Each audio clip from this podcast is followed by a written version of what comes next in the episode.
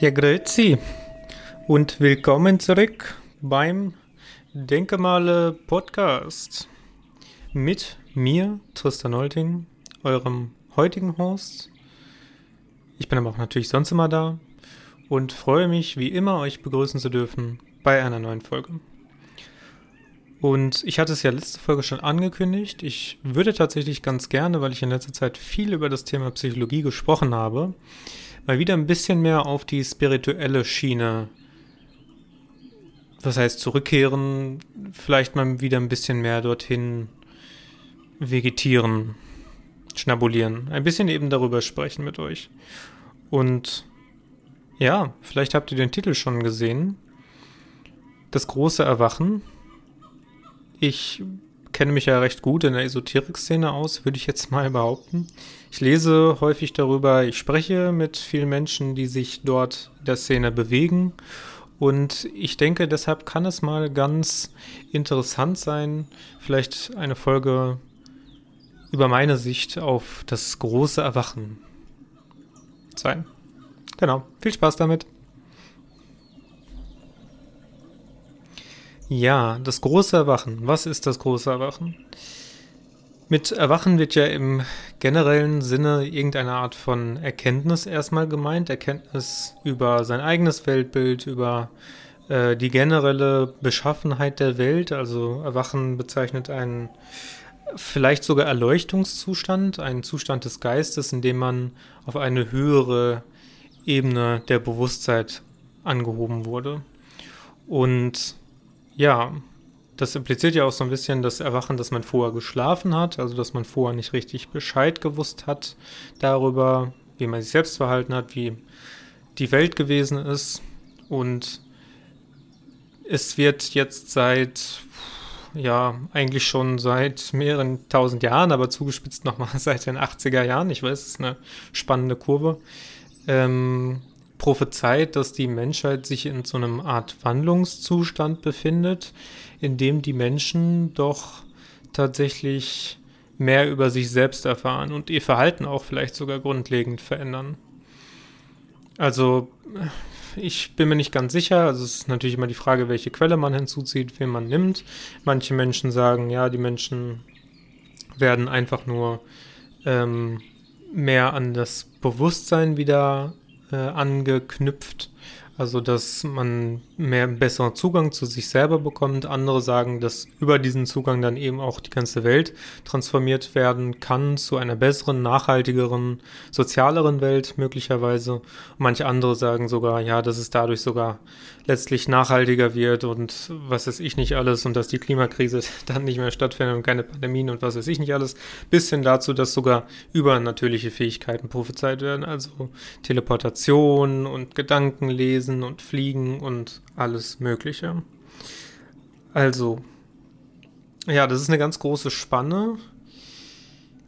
Es ist ja auch nicht neu, dieses Thema. Also das Thema wird ja immer wieder hochgekocht. Seit der Corona-Pandemie wird es dann nochmal zunehmend fokussiert von den Esoterikkreisen, weil da eben auch behauptet wird, dass die Pandemie nochmal einen wachmachenden Effekt haben soll.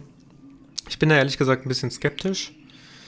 Also ich glaube schon, dass die Menschen auf einer kollektiven Ebene immer mehr dazulernen. Also dass die Menschheit sich im Generellen auf so einer auf so einem transformativen Weg befindet, einen Prozess durchmacht. Das kann man ja auch wieder verschiedenfach ausdrücken. Friedrich Wilhelm Schelling, bekannter deutscher Philosoph und Idealist, hat beispielsweise gesagt, es gibt bestimmte Weltalter und Weltstufen und innerhalb dieser Weltstufen entwickelt sich der Mensch eben mit. Und genau, das, das kann ich mir schon gut vorstellen. Ich glaube auch, dass der Mensch gar nicht mal so einen unwichtigen Daseinsgrund hat. Also ich würde jetzt mal nicht das typische naturwissenschaftliche Weltbild annehmen und sagen, ja, der Mensch befindet sich in einer Himmelswüste, wie Jochen Kirchhoff es so schön ausgedrückt hat. Also der Mensch ist quasi auf einem beseelten, lebenden Planeten, wo also, wo zumindest sagen wir mal die Tiere leben und die Menschen, den Pflanzen steht man es vielleicht so halb noch zu, aber ansonsten ist alles tot. Das kann ich zum Beispiel auch nicht annehmen. Also für mich muss auch irgendwie alles mit und durch Geist sein, mit Bewusstsein sein. Und dadurch, dass dann eben auch allem Bewusstsein zugestanden wird, wird auch allem eine gewisse geistige Veränderung zugeschrieben. Also nicht nur eine, eine materielle, also dass sich jetzt über die Jahrtausende möglicherweise, wie das ja auch in der Evolution postuliert wird, die Tierarten verwandeln oder teilweise ja sogar ganze Landschaften, sondern dass das auch auf einer geistigen Ebene stattfindet und dann natürlich sogar mit einem Plan, also einem Telos. Das glaube ich persönlich schon. Ich glaube auch, dass es immer wieder bestimmte Knotenpunkte gibt, sage ich jetzt einfach mal. Ich glaube nicht, dass alles 100% Schicksal ist, alles 100% Karma, sondern ich glaube, dass es bestimmte Ereignisse gab, die so es gegeben haben muss, damit die Menschheit eben weiterkommt in diesem Entwicklungsprozess. Allerdings sehe ich diesen Entwicklungsprozess bei der Corona-Pandemie noch nicht. Ich sehe bei der Corona-Pandemie zum Beispiel, dass alle Fehler, die die Menschheit irgendwie hätte machen können, nochmal unter einem Brennglas dargestellt wird und für jeden sichtbar wird, ja gerade auch durch das Internet. Aber so richtig lernen, habe ich das Gefühl, tun wir daraus nicht. Also machen immer wieder dieselben Methoden, praktizieren immer wieder Lockdowns und Kontaktbeschränkungen. Und obwohl wir uns daran orientieren könnten, dass andere Länder es eindeutig besser gemacht haben, tun wir es einfach nicht. Anscheinend einfach, weil, ja, wir nicht wollen. Warum wollen wir nicht? Ja, weil wir nicht wollen. Keine Ahnung. Und ja, deswegen fällt es mir auch so ein bisschen schwer, da so das große Erwachen hinein zu projizieren. Es gab ja jetzt auch schon mehrere Daten, die gesagt haben, ja, da wird jetzt wieder irgendwas Großes passieren. Es wird einen Sprung geben von der vierten Dimension in die fünfte oder von der dritten in die vierte oder von der siebten in die achte, keine Ahnung. Ähm, zum Beispiel der 22.2. war der Hochkurs, also jetzt vor kurzem der 22.2.22 als ein prägnantes Datum. Das mag auch alles sein und ich möchte das auch alles gar nicht abstreiten. Auch von der Astrologie her lässt sich da sicherlich einiges finden mit den Planetenkonstellationen. Und ich finde es ja auch immer ein bisschen schade, dass dann ähm, Menschen, die sich an der Wissenschaft orientieren möchten, tatsächlich glauben, dass der Mond die Gezeiten bewegen kann auf der Erde, aber nicht, dass bestimmte Planetenkonstellationen zumindest einen subjektiven Einfluss auf den Menschen haben können. Das finde ich sehr traurig, aber nichtsdestotrotz, ich, ich glaube das schon und ich glaube auch, ähm, dass es da bestimmte Daten gibt, die dem Menschen nochmal in eine andere Konstellation rücken können, geistig.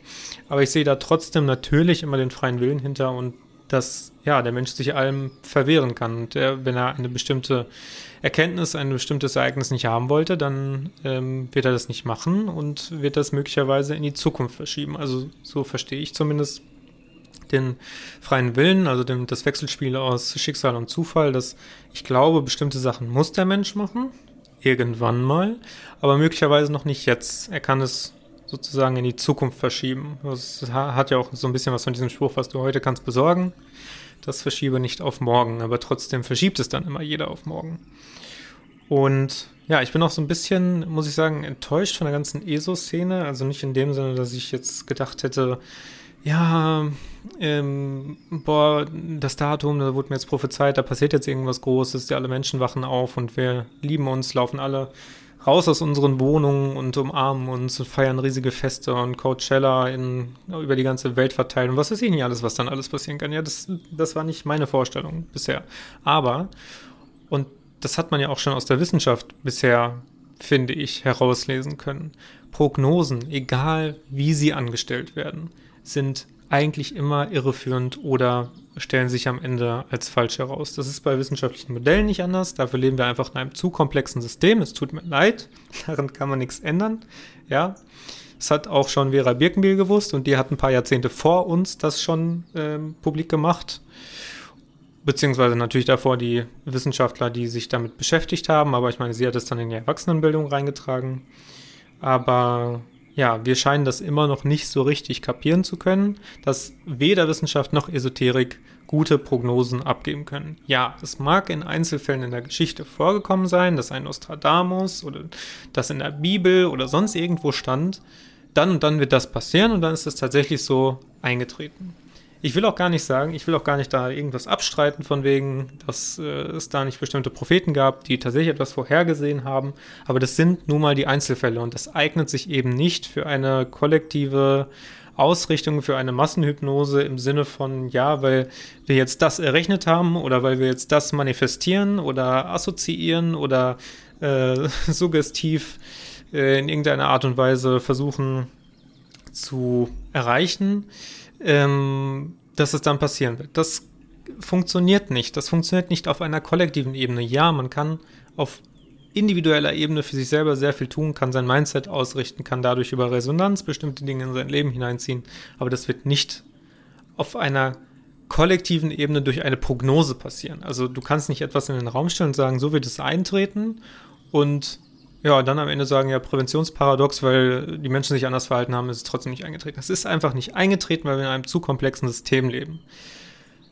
Ich glaube aber schon, dass man über andere Wege natürlich Zugriff auf das Kollektive nehmen kann und das Kollektive auch beeinflussen kann. Nicht über Prognosen.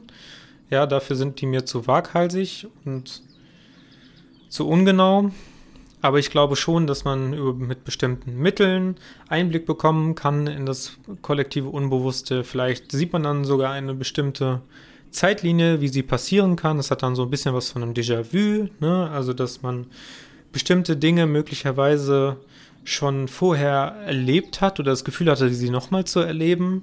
Das kann ich mir schon vorstellen und gerade Entheogene bzw. psychedelische Substanzen liefern da ja einen ziemlich guten Einblick, beziehungsweise ziemlich verblüffenden Einblick, sagen wir so. Es gibt ja immer wieder Berichte davon, finde ich auch super spannend. Ähm, auch auf Netflix gab es eine Dokumentation zum Beispiel, ich glaube Medium oder so hieß sie. Äh, da war eine Frau, die ist äh, Kanu gefahren und sie ist dann leider, leider, leider ähm, mit dem Kanu ab von ihrer Route gekommen und ist dann unglücklicherweise mit dem Kanu so aufgekommen, durch die Strömung, dass sie umgedreht wurde und circa eine halbe Stunde unter Wasser war, ohne sich daraus befreien zu können. Also, ne, nach einer Minute spätestens war sie dann schon in Ohnmacht und dann war sie noch 29 Minuten da drin und hat dann tatsächlich eine Nahtoderfahrung gemacht und hat ähm, über einen Engel, so hat sie es bezeichnet, ähm, bestimmte Prognosen für ihre Zukunft bekommen und die sind tatsächlich auch so eingetreten.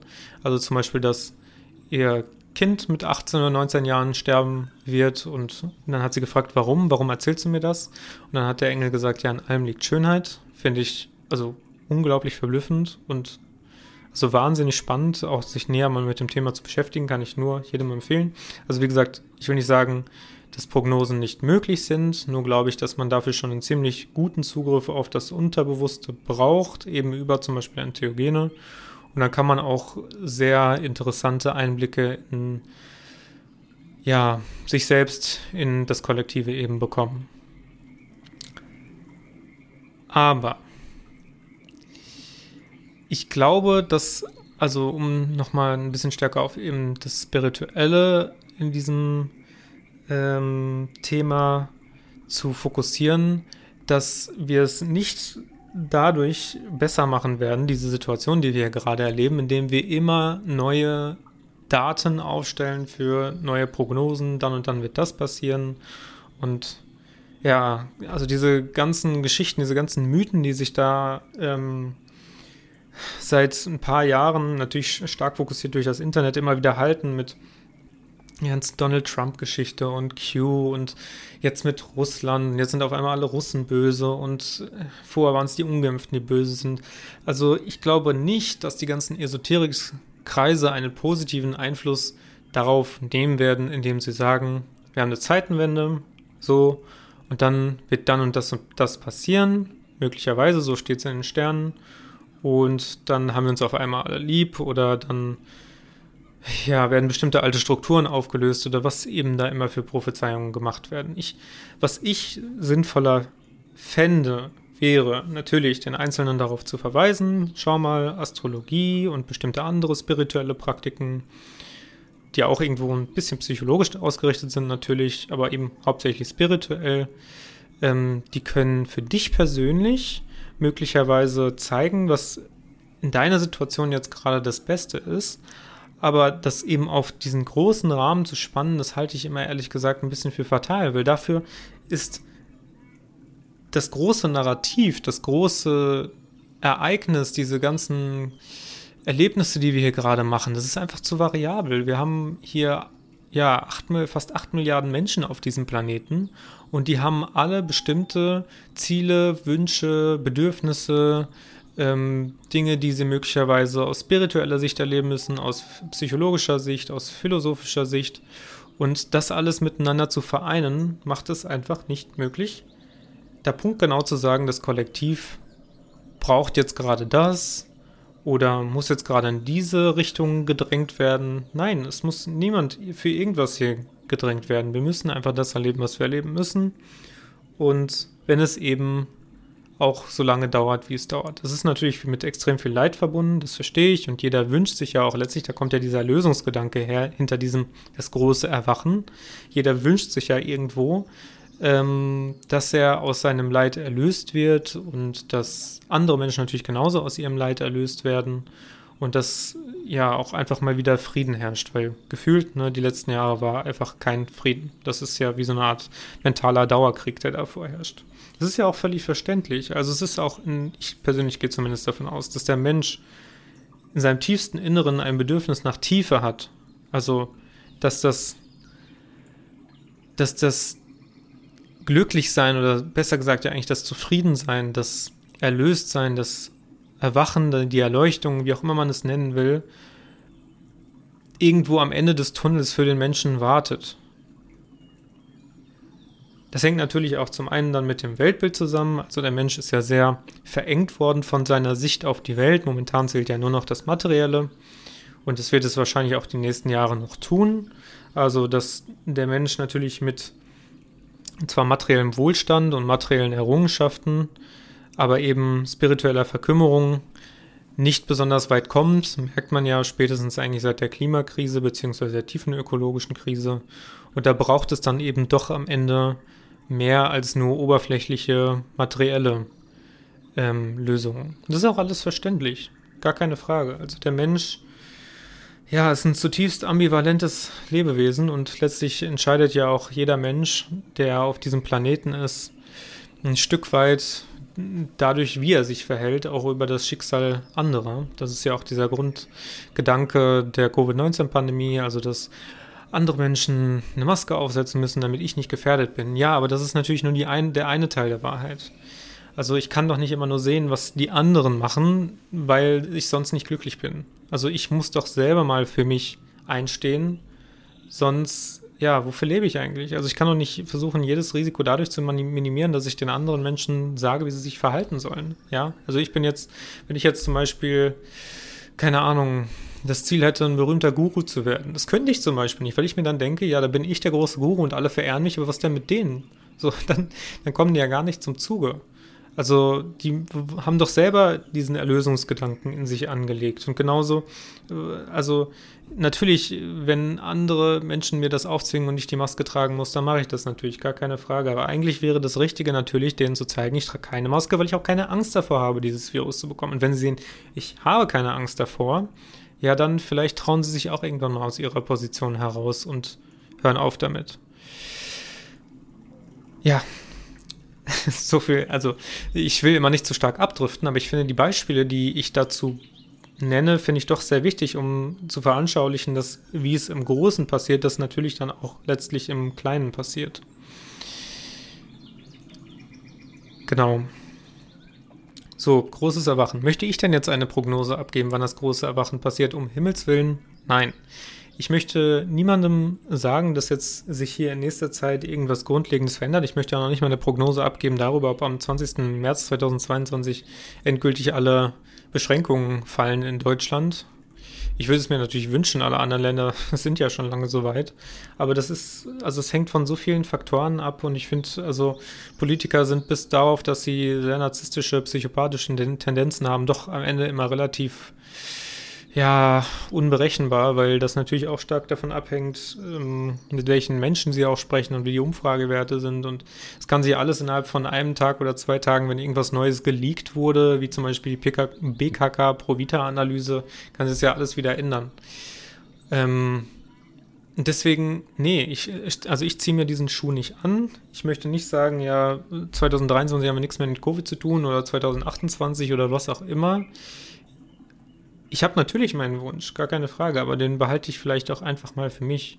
Und vielleicht ist es auch an der Zeit für die Esoterikkreise, dann auch mal wieder ein bisschen mehr in sich selber zu gehen. Das ist ja sowieso das, worauf ich eigentlich gehofft hatte, dass man kann ja den Lockdown auch positiv nutzen, ein bisschen weniger Aussicht, ein bisschen mehr Einsicht, dass auch sowohl die wissenschaftliche als auch die spirituelle Seite mal ein bisschen mehr in sich geht und da erforscht, ist meiner Ansicht nach nicht passiert, sonst würden nach wie vor nicht so viele,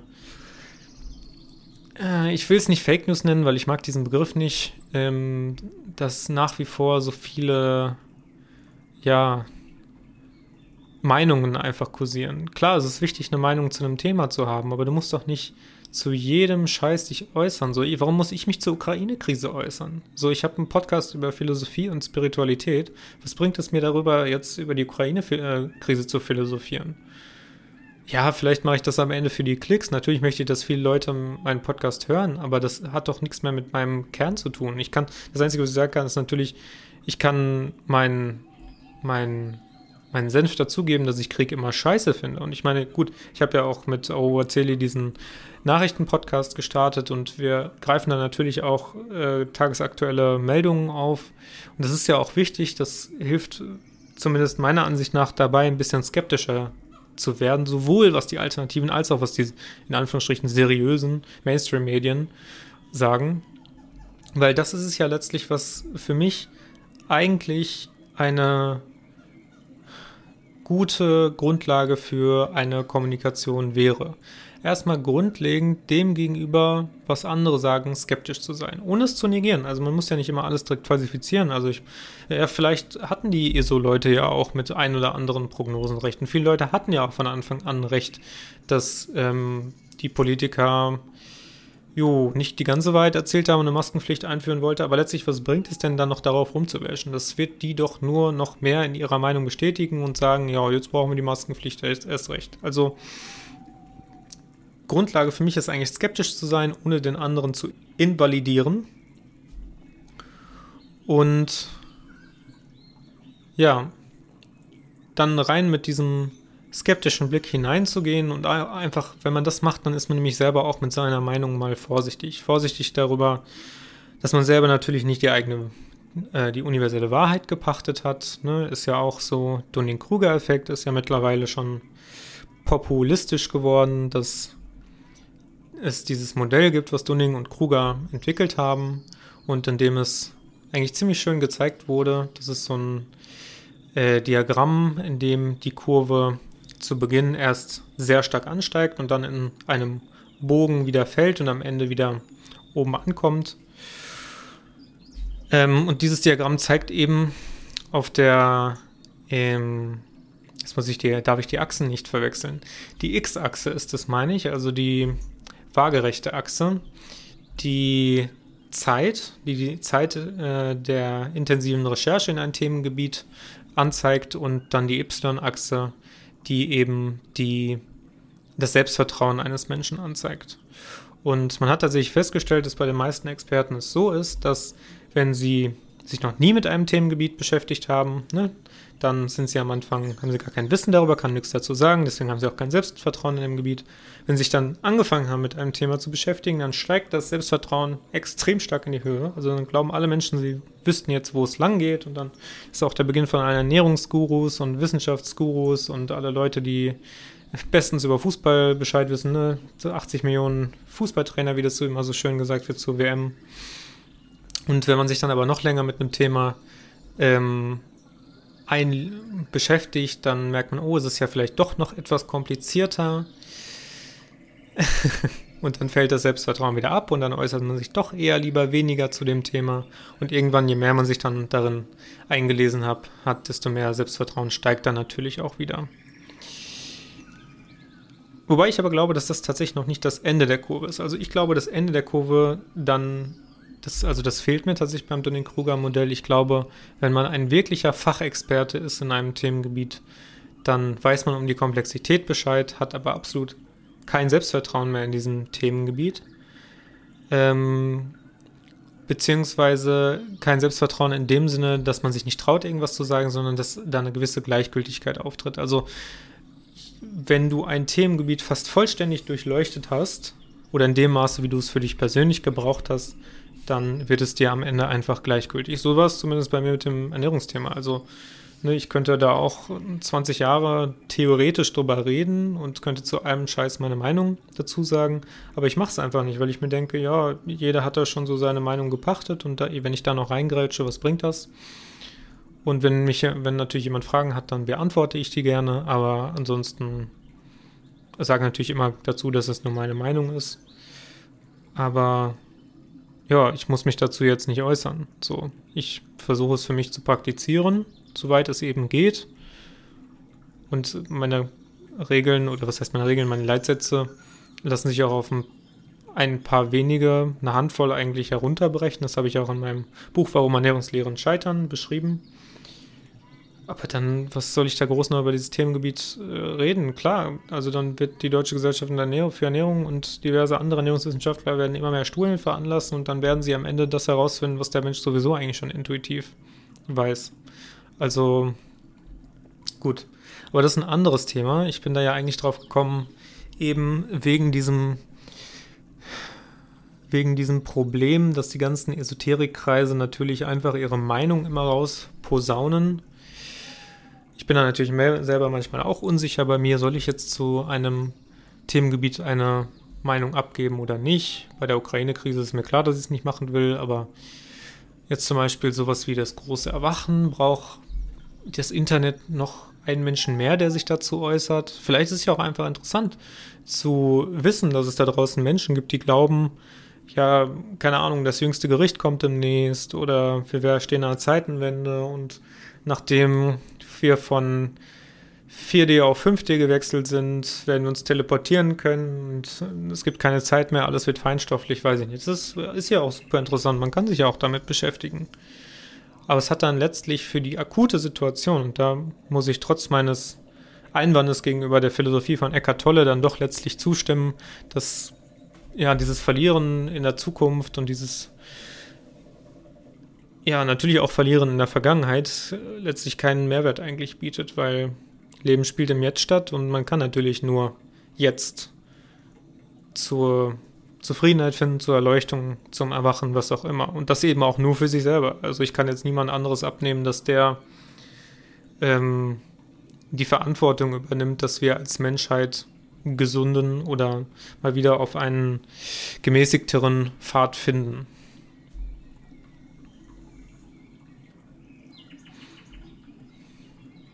Ja, erstmal so viel dazu. Was ich zum Thema kollektives Erwachen sagen wollte.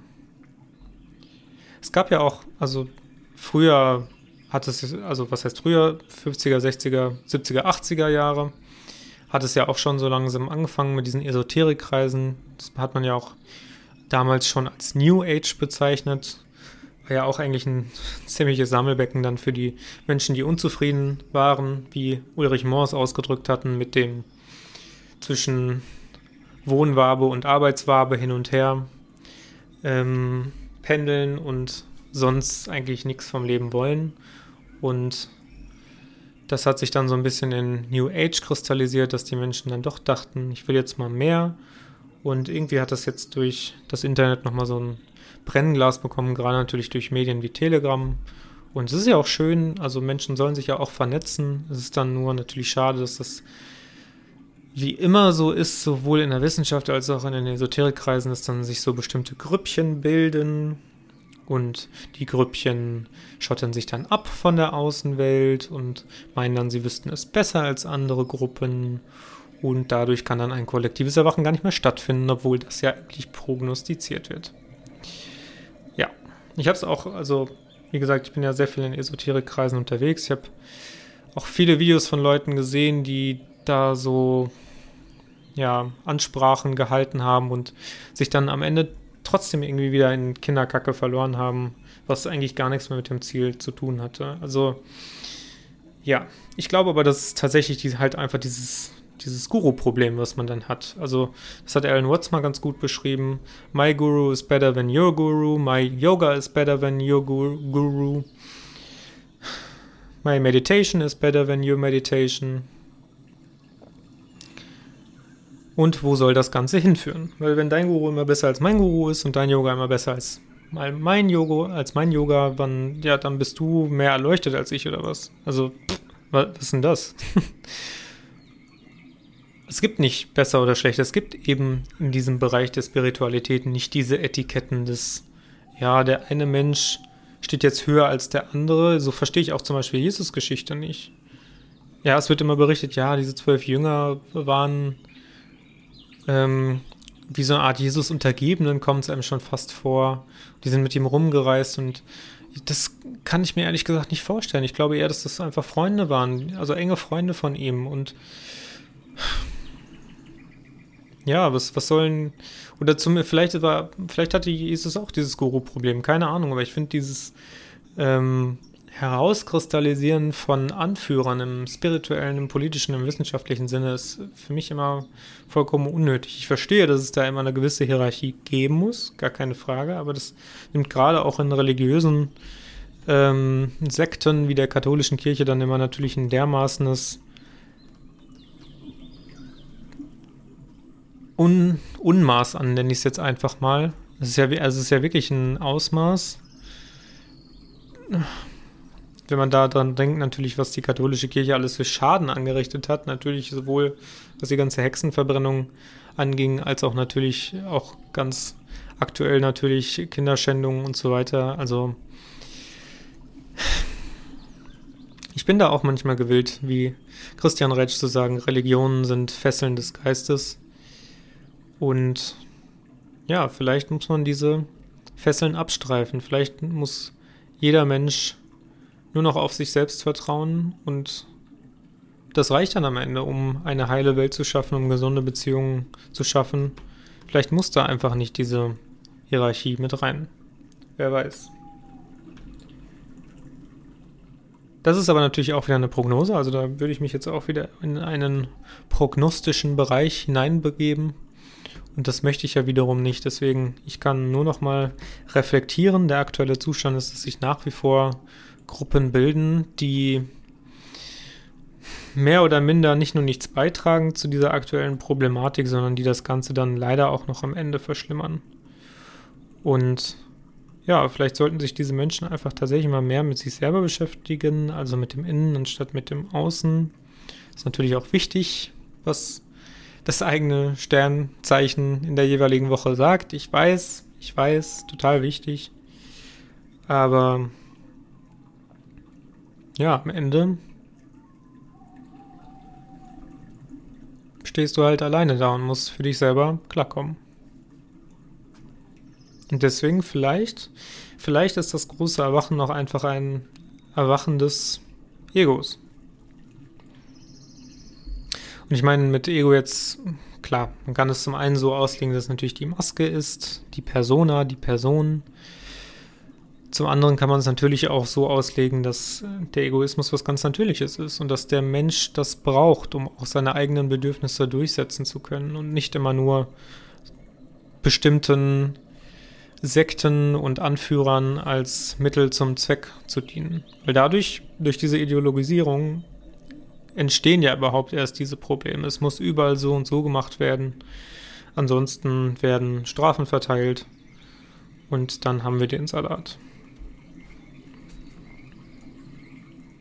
Ja, also vielleicht ist vielleicht ist das kollektive Erwachen eigentlich die Ego-Individualisierung der Menschheit. Wer weiß das schon?